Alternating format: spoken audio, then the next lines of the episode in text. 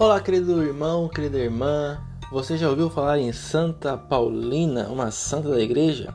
Hoje é dia de agradecer. Agradecemos a nosso Senhor pelas almas benditas que viveram entre nós como Santa Paulina, mulher simples, voltada para Deus e para o próximo, e sempre acolhedora dos sofredores. Deixou-nos um exemplo inconfundível de solicitude da caridade. Cuidava das coisas necessárias de cada dia com simplicidade e zelo. Santa Paulina morreu no ano de 1942 com 76 anos de idade. Hoje temos um santuário em Santa Catarina em sua honra. Deus seja louvado em seus santos e santas.